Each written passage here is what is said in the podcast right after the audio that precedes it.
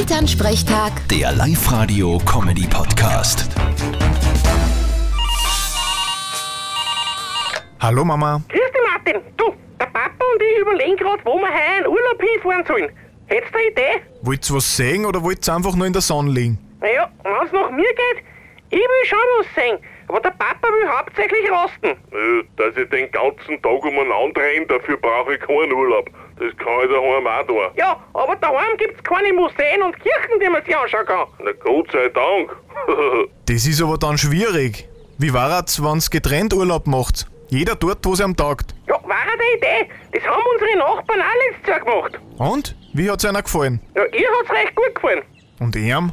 Keine Ahnung, der ist bis heute noch nicht heimgekommen. Ah, grad. Vierte Mama. Bitte, Martin. Elternsprechtag. Der Live-Radio-Comedy-Podcast.